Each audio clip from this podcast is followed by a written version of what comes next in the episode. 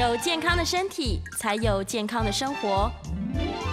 名医安扣专业医师线上听诊，让你与健康零距离。这里是九八新闻台，欢迎收听每周一到周五早上十一点播出的名医安扣节目。我是物理治疗师简文仁。今天节目呢，在 YouTube 同步有直播，欢迎听众呢在 News 九八 YouTube 频道留言询问相关的问题。在半点过后呢，我也会跟接听大家的 call in，有相关的问题欢迎打电话进来。预告 call in 的专线是零二八三六九三三九八零二八三六九三三九八。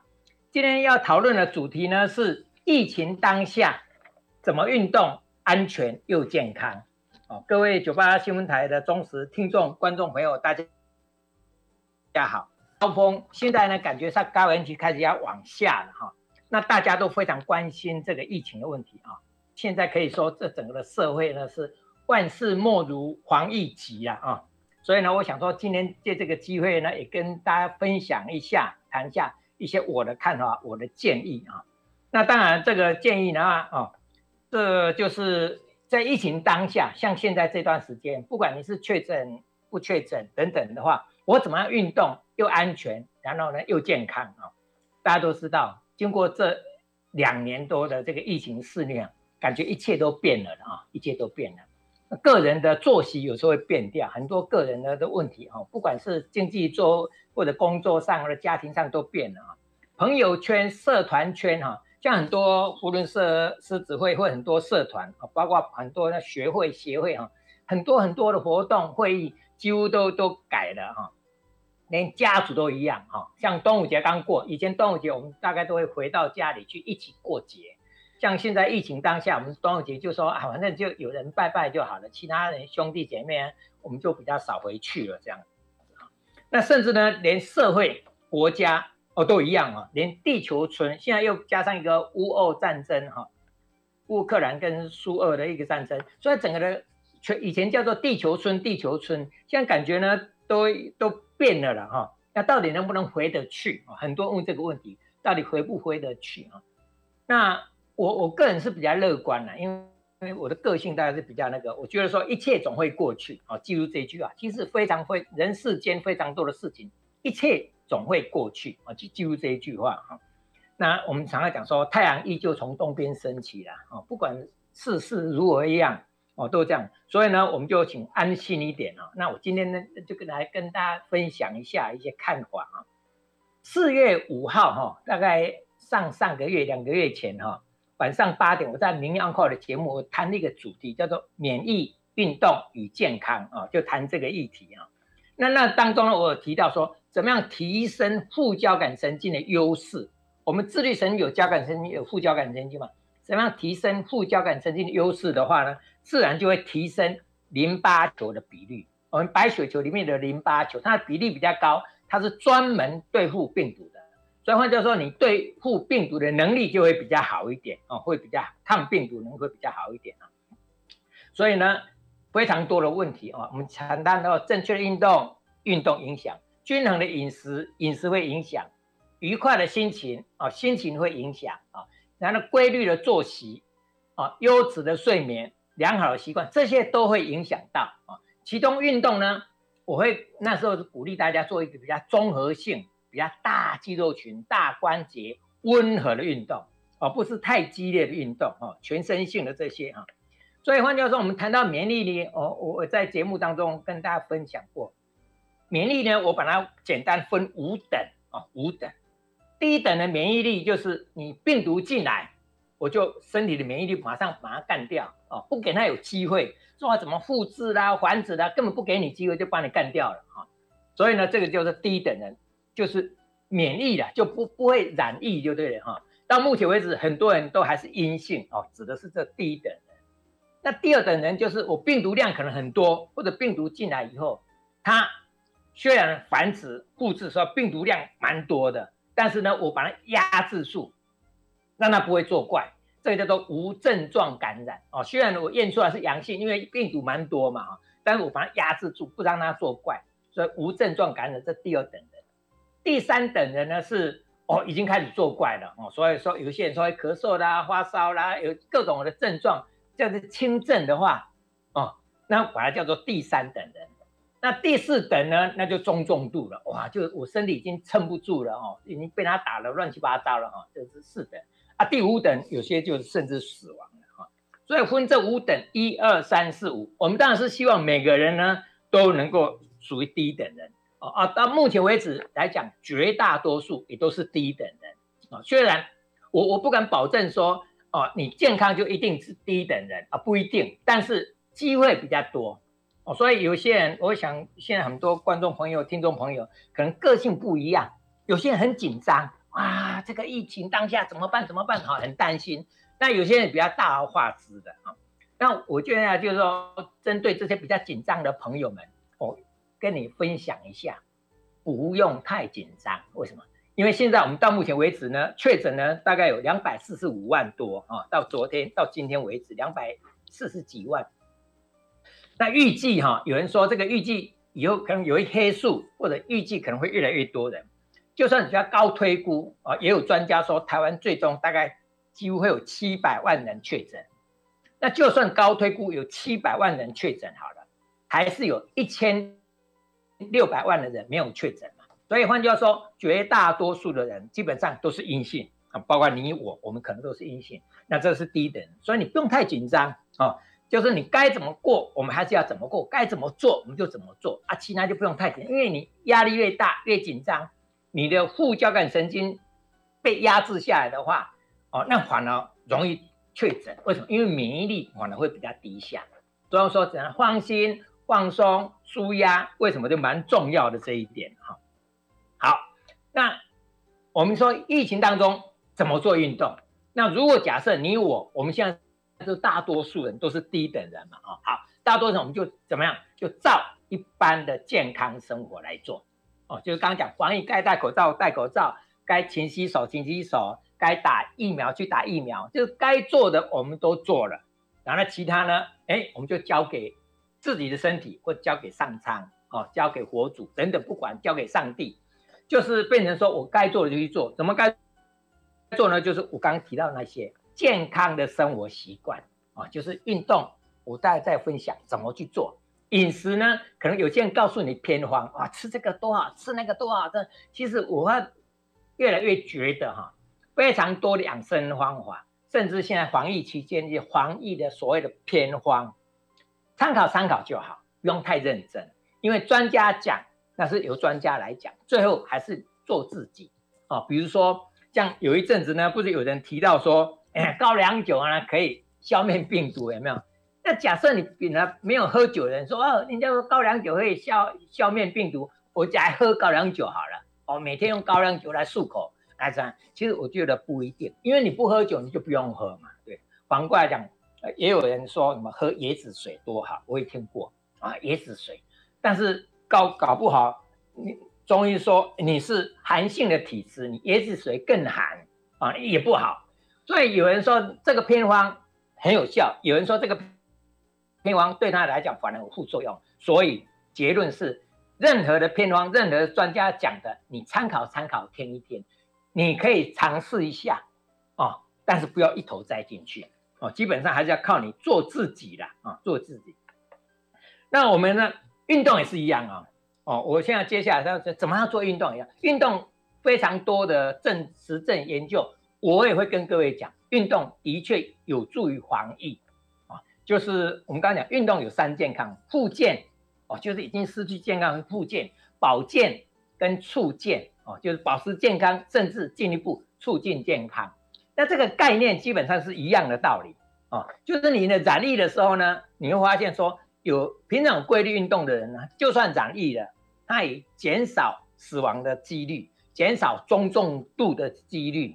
你比较多都是轻症甚至无症状哦，这个也是运动染疫都有这个帮忙，或者是你有规律运动的话，你会发现染疫的机会也比较少哦。我想在座很多朋友，包括你，包括我，我们发现我们平常有常在运动的话，嗯，好像低等人的几率比较高啊，反正就是说染疫的机会就比较低啊，是这样子的啊。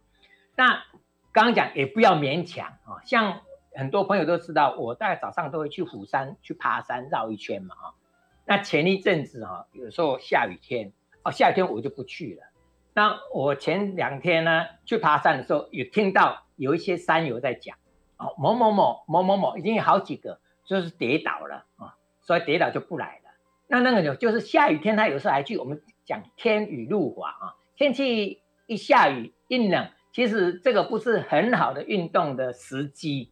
那这个时候我们刚刚讲就不用勉强哦，不要勉强。就算你确诊了以后，你可能体力很差，也一样，也不用勉强。所以任何一个健康的生活都是一样啊，最后还是依你自己的状况来做决定。所以就跟各位分享这个概念啊。那防疫期间呢，我们我大概在跟各位分享啊，不同的阶段运动的内涵会有一点差异性，也就是好一点，有人说是运动处方的概念哈。运动处方，就是你健康的人有健康的运动内容。你现在不同的阶段，你确诊或者是现在隔离期面，隔离期间你有不一样的一个情形啊。那这个是是怎么？所以运动的量、运动的模式等等会有一点点差异性。所以假假设啦，假设哎，你现在你我我们现在是属于刚刚讲第一的人，没有确诊，你就刚提的过健康的生活。运动就是你以前该怎么做，常经常在做的，你持续下来啊，包括比如说有时候喜欢到户外，现在说现在需要社交距离啊，所以有些野外公园啊、山上啊、海边啊，哈，人比较少的地方，我们避免群聚的哈，人比较少的地方就可以去走一走、动一动。啊像有时候我说带带着太太到海边啊去走一走啊，到山上等等，到公园、大草原啊。有很多地方我发觉还不错，就一样去动一动、走一走，维持原来的这个运动习惯。那假设你现在快筛阳啊，今天因为某种机会你筛出来阳性，或者觉得哎最近有点怪怪的啊啊，可能喉咙痛啊，微微发烧，为了感觉怪怪的，去筛出来又是阳性的，那怎么办呢？哦，这个时候呢，你就要特别稍微注意一下，你就不要说像刚刚讲那个。阴性一样啊，就到处爬爬照。这个时候呢，政府规定或者说为自己、为别人，你应该在居家管理。我们就在家里，就不要爬爬照了哈，你就不要往外面跑，因为你的病毒呢，这个时候呢，可能我出去外面会影响到别人，或者你的病毒的量大，你出去外面，别人另外的病毒也会影响到你，所以这个时候就要乖乖的待在家里。那怎么样呢？一样，刚刚讲该怎么做就怎么做，能够尽量。观察自己，那这个时候呢，怎么办呢？你这个时候呢，就什么运动的前后，你可能要稍微量测一下。我们现在是鼓励大家量测那个血氧计啊，血氧，它的血氧一低，呃，我就要特别注意哦。如果血氧满血啊，九十九甚至一百九十八、九十七到九十六，基本上都还 OK。低于九十四就要特别小心啊，测一下血氧。还有呢，在家里这个时候你已经确诊了嘛，所以你在家的话。运动前测血氧以外，你平常有慢性病、有血糖的，你可能这个时候要勤注意一下血糖，注意一下血压。换句话说，这个时候对你自己的生理状况要更加的侦测、检测，更加的小心啊。那这个包括呼吸，因为有些人，因为我们既然叫肺炎嘛，新冠肺炎有时候会呼影响到呼吸的状况。你等到喘不过气来，因为很多专家告诉你说，哎，如果觉得喘喘不过气来，赶快去就医。其实不要等到喘不过气来，你会发现紧紧的在做呼吸的深呼吸的时候，发现不是很顺畅，你就要特别小心。那这个时候呢，你的运动呢就要稍微减量一点啊。当然，这个要牵涉到什么？你你现在确诊阳性，居家居家的运动没有症状的，你稍微放心一点没关系啊，没有症状。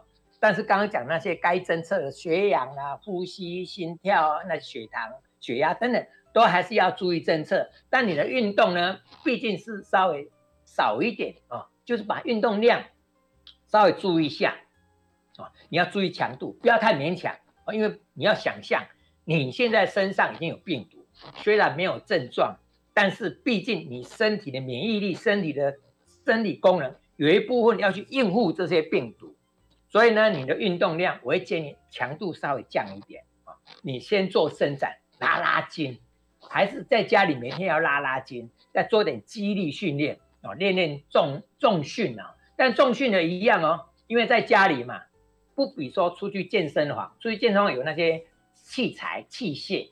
那在家里呢，我会觉得说，当然，田老师通常都鼓励大家利用地心引力，利用自己的体重当做阻力。那有时候你可以用弹力带，用沙包，用哑铃哦。家里哑铃，我我一般是不是很推荐？但至少你用沙包，或者你说用宝特瓶装水等等哈，或者米包，呃，用那个塑胶袋装一些米呀，哦，这些一样哦，都可以做一些简单的运动啊。那再接下来呢，可以配合一点有氧运动。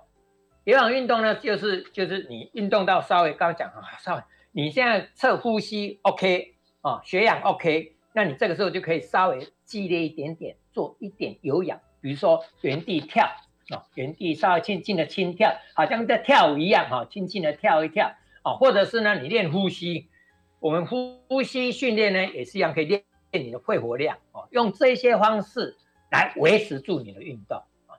那反过来讲，如果第二点，你看开始有点轻症，有点症状的哈，比如刚刚讲胸部比较紧，你呼吸要特别注意啊。或者说有点酸痛，你要伸筋拉拉筋伸展，要稍微注意一下啊。有一点发烧，你要多喝水。有点发烧，你就要注意一下啊，体温的一个变化。那这些呢，什么更进一步要降低强度。你没有症状的时候，注意强度没有错。那你可以稍微刚刚讲，甚至有氧运动都可以做一下。当你有症状，我就不是很赞成你那个稍微。比较激烈一点的有氧就不要做了哈，你这个时候呢，可以练呼吸，利用呼吸吐纳，让你的肺活量好以外，第二点呢，就利用呼吸来帮助你放轻松，利用呼吸来让你提升副交感神经的优势啊，利用呼吸吐纳来我们叫做养生等等啊，这是呼吸吐纳，再加上要做一些伸展，伸展还是很温和。可以做的问题，接下来呢，肌力呢就可以刚刚讲就可以简单啊，然后这个时候肌力呢就就不一定要举重量哦，比如最简单来讲，我常常鼓励大家做一个运动，握紧拳头撑开来，握紧拳头撑开来，这个呢你在练握力，另外呢你用力握紧的时候呢，你会发现说我的肌肉在收缩，我们很多肌力训练呢，我们刚刚讲只要有阻力嘛。那肌肉收缩就达到作用，还促进血液循环。那我不一定有阻力，光肌肉收缩哦，光肌肉收缩，光这样用力哦，用力啊，你不一定要深蹲了，你就在椅子上站起来，坐下来，站起来，坐下，这个都有达到肌力训练的目的啊，就可以强化你的肌力。那一样的道理哈，利用这时候你有症状没症状，你的运动稍微差一点点。但是有症状，刚鼓励大家呼吸运动先做，让你肺活量好一点，让你的呼吸吐吐纳调息调好一点，那这些都是很好的一个安全的运动。那如果假设另外一种状况，你是阴性，没错，刚刚讲阴性你就可以出去趴趴走嘛，对不对啊？那如果反过来讲，家人确诊，虽然你是阴性，但是家人确诊，你要稍微注意一下。虽然你家人确诊，你不一定确诊，但是你身上可能会带有一些病毒。那这个时候呢，我是鼓励大家出去外面还是小心一点啊，就因为毕竟还是有一点点风险啊。比如说，诶，家人确诊啊，我是阴性，那我还是一样去聚会啦，去跟人家在一起呀、玩了、啊、什么，那个风险还是有。所以这个时候减少，不是说家人确诊就不能出去啊，没有到这个程度，你还是可以出去。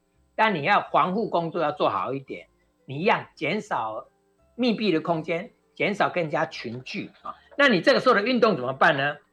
啊，又怎么办？还是一样，你可以比照啊，你你确诊但是是无症状的运动原则跟方法啊。那这个还其实还一部分很重要，你这个时候要照顾家人的时候。很重要，不要家人确诊，你不要避之如蛇蝎，有没有？我们有人说，哎呀，一确诊，那跟他离得远远的。我看有一些很紧张的话，一家人确诊就把他关在一个套房里面，然后什么，那垃圾要要要分装，然后塑胶袋封两层，然后我们把要消毒，然后那要送食物送到门口，让他出来拿，啊，好像防的像什么一样哈。其实我个人是觉得，家人确诊，你防护工作小心没错，但应该不至于。我我相信现在大家可能跟我有一个感觉了，我们现在对病毒、对防疫的感觉跟两年前不一样。两年前的话，哦，好像好像什么伊波拉病毒一样啊，就是一有些人说全副武装戴 N95，难道怎么样？现在大概没那么紧张，但是呢，我刚讲了，前提是该注意还是要注意，但是不要太紧张。所以家人确诊呢，还是要不离不弃的照顾他了，哦，不要让他觉得说啊，我一确诊好像我的错，我一确诊好像啊，我我我被家人遗弃了一样，哈，其实不要这样。这一次的疫情给我一个很深的感受，就是家人的关系真的是非常重要。你会发现说，哦。啊啊，好像假设不要像我自己的感觉啊，我跟我太太现在就两个人每天面对面啊，那生活当中就我们两个。如果假设夫妻关系不好的话，关在家里面的话，两个人我我看你，你看我，实在是很难过嘛啊。所以呢，家人的亲密关系要一直维持下去，你的日子就很好过啊。就用这样子的一个状况来跟大家的感受一下。所以怎么样的家庭的生活？防疫期间一样维持住良善的家人关系，这个非常的重要。我们先休息一下啊，广告过后呢，来要接听大家的 call in，欢迎询问相关运动的问题啊。像疫情期间，你也可以分享一些你的防疫的一些心得啊。那大家 call in 的专线是零二八三六九三三九八零二八三六九三三九八。那网络直播的朋友呢，你也可以留言一下啊。看有什么样的问题，我们一起来互相分享啊。今天呢，简老师跟各位分享这些，我们待会再谈一下一些呃快三确诊以后哦后或有人叫做长新冠 long COVID 哈，就是后一个是不是有后遗症？那这些后遗症该怎么处理？我们一起再来探讨一下哦。我们休息一下，广告过后再回来，谢谢。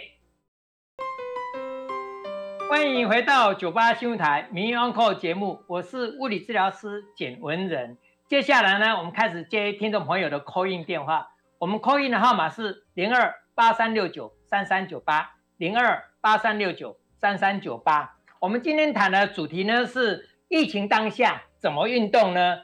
安全又健康啊！所以欢迎各位呢打电话进来，不管你有问题、有疑惑，或者是要跟大家分享你的想法、你的做法。都非常欢迎啊！但我们刚刚提到这个疫情期间，去就是一般啊，你我我们是低等人，绝大多数低等，你怎么样的运动就照原来的标准。如果现在呢筛出来是确诊了以后，你该怎么做啊？该做哪些运动？这时候要注意一下强度啊。那如果是筛检确诊又有症状的时候，那你这个有症状，你的运动量就要减低，要要减低，然后呢？先从呼吸运动先做起，你那个重训、肌力训练、野外运动，可能就要特别的小心啊。那家人确诊的时候呢，可以是做一些状况，但是还是要稍微稍微注意一下哈，注意一下。那个我们首先请张先生，张先生你好，不好意思让你久等，张先生你好。呃，简老师你好。啊，你好。我想向你请教啊，呃，我在四月初的时候，左肩膀有去撞到地面。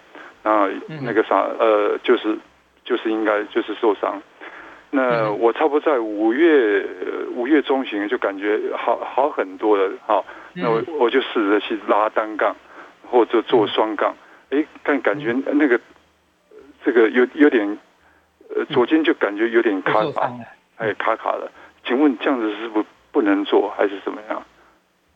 哦，对，张先生，您这个状况就是这样子，因为你四月才撞到。五月现在好一点哈，这个时候你的伤还没完全好，这第一个。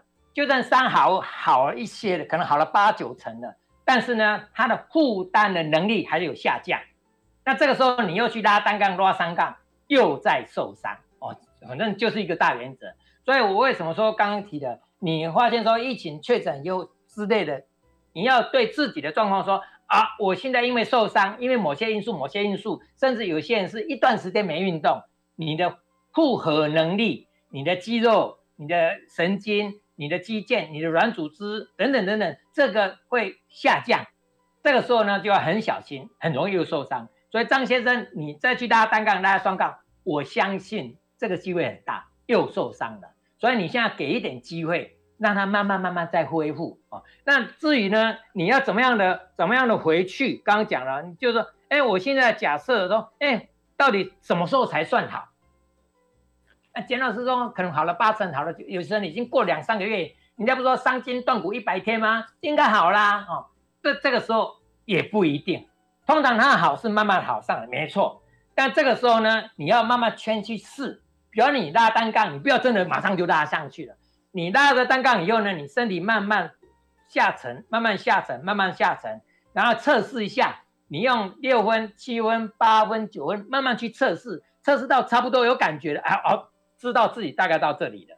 然后呢，几次以后再加，再加，再加。这就为什么一直强调渐进量力的意思，要渐进式的，然后量力而为哦，记住这个原则。那张先生，我建议你，你呢？你做比较好一点的话，不是说单杠不能拉，还是可以，但是你不要马上就拉单杠，而是拉住以后，脚不要离地，慢慢慢慢身体放下来，把八百分之七十、百分之八十、百分之九十的体重，最后是百分之一百的体重，试试看，好不好？这样一步一步慢慢来。杨小姐，杨小姐你好，哎，陈医师好哈，啊，我也请问，请问哈，我我一个孙子哈。前天晚上开始发烧，他、今天是第三天了嘛？啊，那一直发烧，嗯、三年级的，嗯、那小朋友三年级的，欸欸、那这样一直发烧，是不是会脑膜炎啊？确诊了。我想了解，你这个孙子发烧哈，嗯、通常来讲，这个已经有症状，到底是不是确不知道，可能感冒，可能其他的，不管怎么说，小孩子有发烧，我建议应该去看医生。因为医生去到那边再判断一下，到底是感冒、肠胃炎，还是确诊，还是什么？这个要先检查。光一个烧，什么原因都有可能，所以先不要急着下判断。那小孩子会发烧，我觉得要慎重。因为什么呢？因为小孩子通常他的那个调节性比较好，所以就算有一点状况，他不太太容易发烧。一发烧。表示呢，他已经克服不了了，所以展现出来。就刚讲了，第一等人、第二等人、第三等人嘛。那第二等人无症状，第三等人就是我已经压制不住了，开始有症状了。虽然轻症，还是要小心。所以杨娇姐，我建议你哦，这个孙子还应该去看医生，好不好？看了医生以后再来做判断。啊，在看医生之前，当然我们发烧来讲哦，就是说，请他给他多喝水啦，注意观察他的生理状况。是不是现在大家一听到说，是不是有昏迷呀？啊，昏睡了，不到昏迷啊，就是发烧以后就一直昏睡，或者发烧以后呢，懒洋洋的，发烧以后有时候胡思乱想，动作乱来，当然有另外很多很多的症状，那个都要特别的小心，好不好？哦，这个给你参考，我还是建议你先去看医生。我在这里没办法跟你回答很多问题。那我们刚刚提到说，疫情期间怎么做运动，安全又健康哦。那来跟大家分享一下下哈，快筛阴性，就让你已经刚讲确诊或者家人确诊，当然一段时间以后，一般现在都是七天嘛，或者久一点到十天，然后这个时候呢，你去筛出来，哎，是阴性的，那就应基本上呢是要比较放放心一点嘛哈，快筛阴性，恭喜你哈，表示这个时候可以出关了啊，这时候你就不用真的挂在家里自我管理，就可以出去了，但是。还是要注意，现在有人说是无敌星星嘛，我我打了三剂疫苗，我要确诊了，我变成无敌星星的。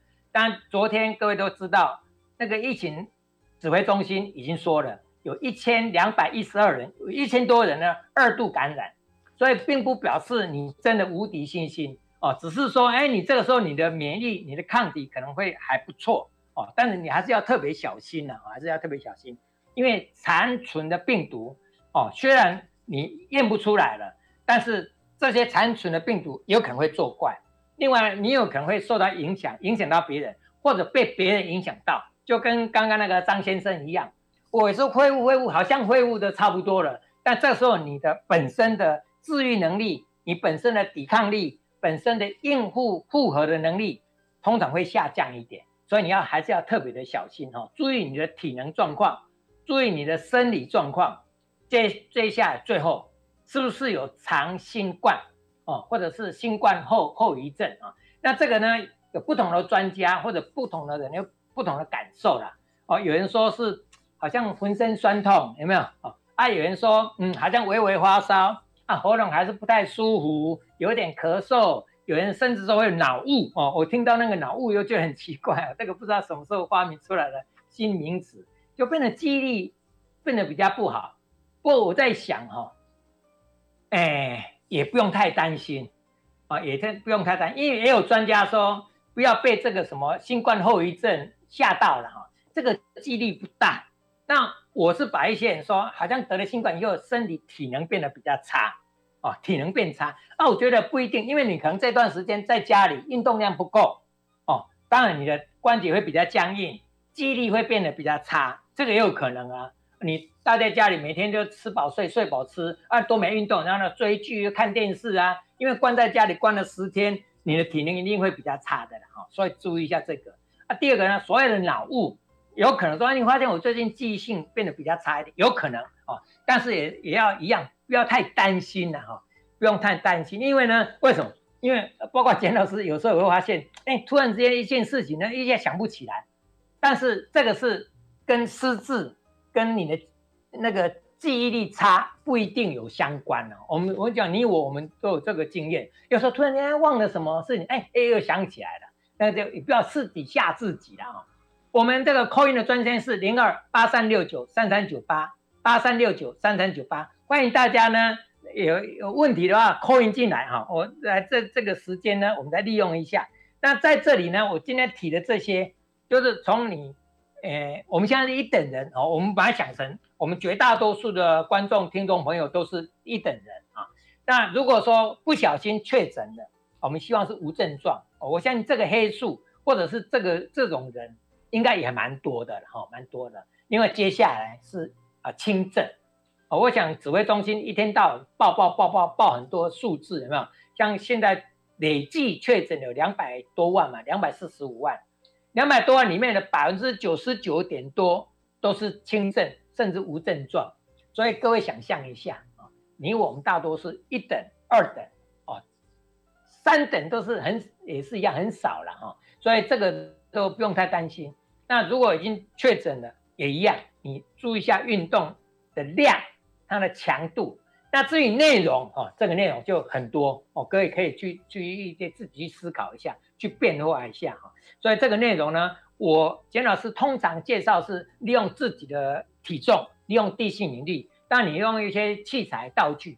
我也知道很多人非常的爱运动哦，比如他去健身房去骑脚踏车、飞轮哦、跑步机，哎，觉得还不错。可能家里会准备这些运动器材，那当然也很好哦。你在家里，电视机前放一个跑步机哦，边走路边跑步边看电视，这个都是很好的运动哦。只是刚刚讲，你居家管理的时间的时候，注意一下运动量。你不要说每天跑步机啊，跑一个钟头啊，跑几公里，那个现在的运动量要稍微减低一下啊。所以利用各种的器材。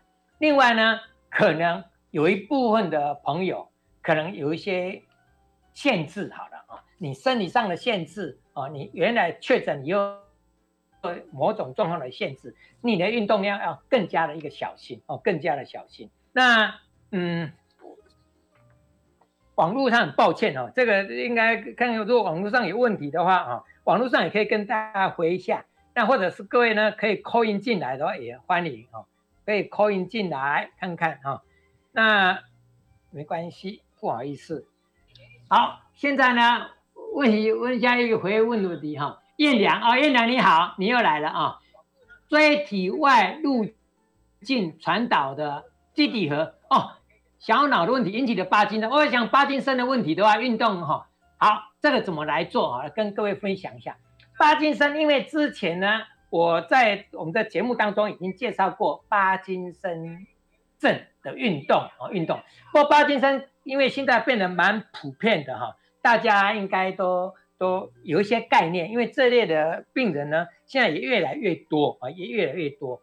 但是我要鼓励大家，帕金森症的朋友呢，其实他有不同的级别，第一期、第二期、第三期、第四期。所以一样哦，跟我们刚刚讲，你是没有确诊啊，确诊以后的无症状跟轻症都一样道理。有不同的期的话，你的整个运动的内涵会有一点点差异性啊，有点差异性。不过呢，你一定要依自己的状况。以帕金森来讲，我会鼓励呢协调性的运动，不要鼓励你走路。走路对帕金森来讲是一个不错的运动。第一个，第二个呢，做一些协调运动，你会发现呢，他做的运动呢是有协调性、有节奏感。哦，协调性节奏感，透过协调节奏感呢来控制你的肢体动作。第三个呢是帕金森的话很重要，练平衡，因为协调跟平衡一起的，所以平衡感也要好好的练习啊，练习一下平衡感。一样，我们先休息一下，广告后回来以后再接听大家的 call in，call in 的号码是八三六九三三九八零二八三六九三三九八。好。欢迎回到九八新闻台《名医 on call》节目，我是物理治疗师简文仁。接下来呢，我们继续接听众朋友的 call in。听众朋友 call in 的号码是零二八三六九三三九八零二八三六九三三九八。在 YouTube 网络上直播呢，也欢迎你诶留言啊，我在广告时间或者其他也可以跟大家回复一下啊，回复一下。那刚刚这个陈小姐问到退化性关节炎能不能跳健身操啊？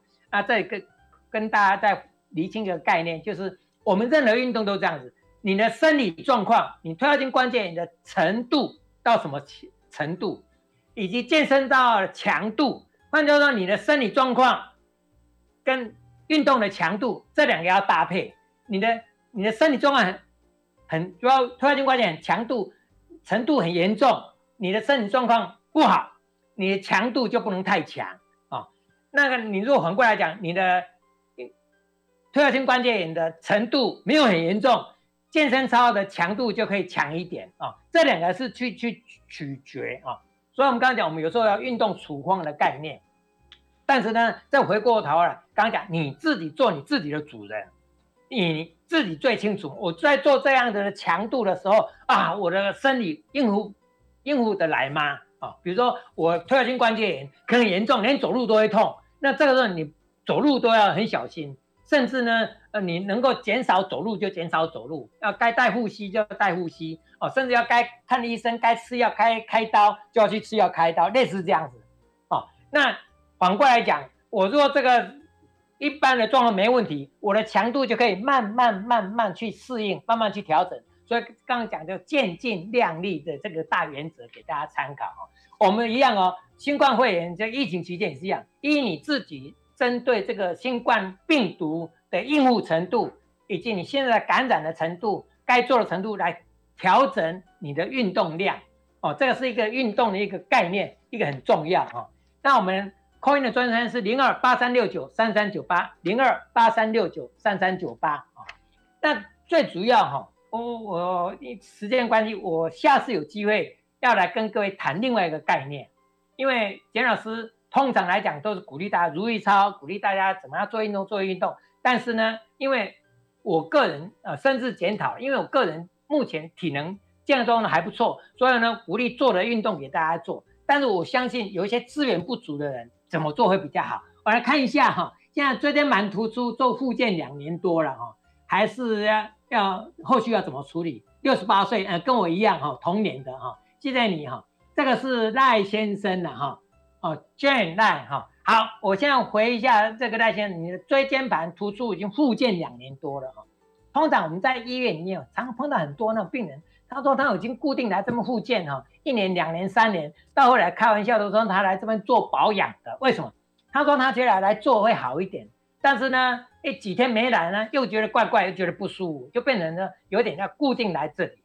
那我这么多年来一直鼓励这类的病友，你最终还是要靠自己。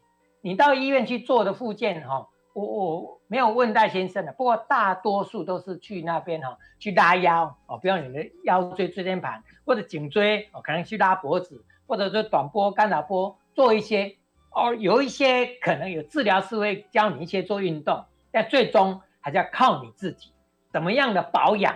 比如说你的姿势是要正确一点啊，不要去搬重物。你平常要是姿势不好，然后用力又不当哦。我记得以前跟各位演讲过嘛，酸痛有五步嘛：姿势不对、用力不当、肌力不足，你的肌力没练习，久治不动哦，坐太久、站太久，以及老老不休哦。